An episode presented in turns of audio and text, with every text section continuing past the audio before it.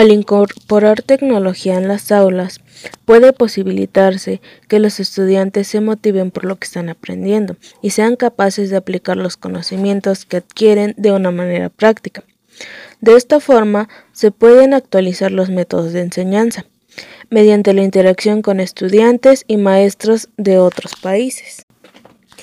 La educación en la era digital no ha pasado desapercibida, ya que tiene un papel importante para esta, puesto que los docentes deben brindar a los alumnos en el proceso de aprendizaje las habilidades necesarias para desenvolverse en un mundo globalizado y saturado de información.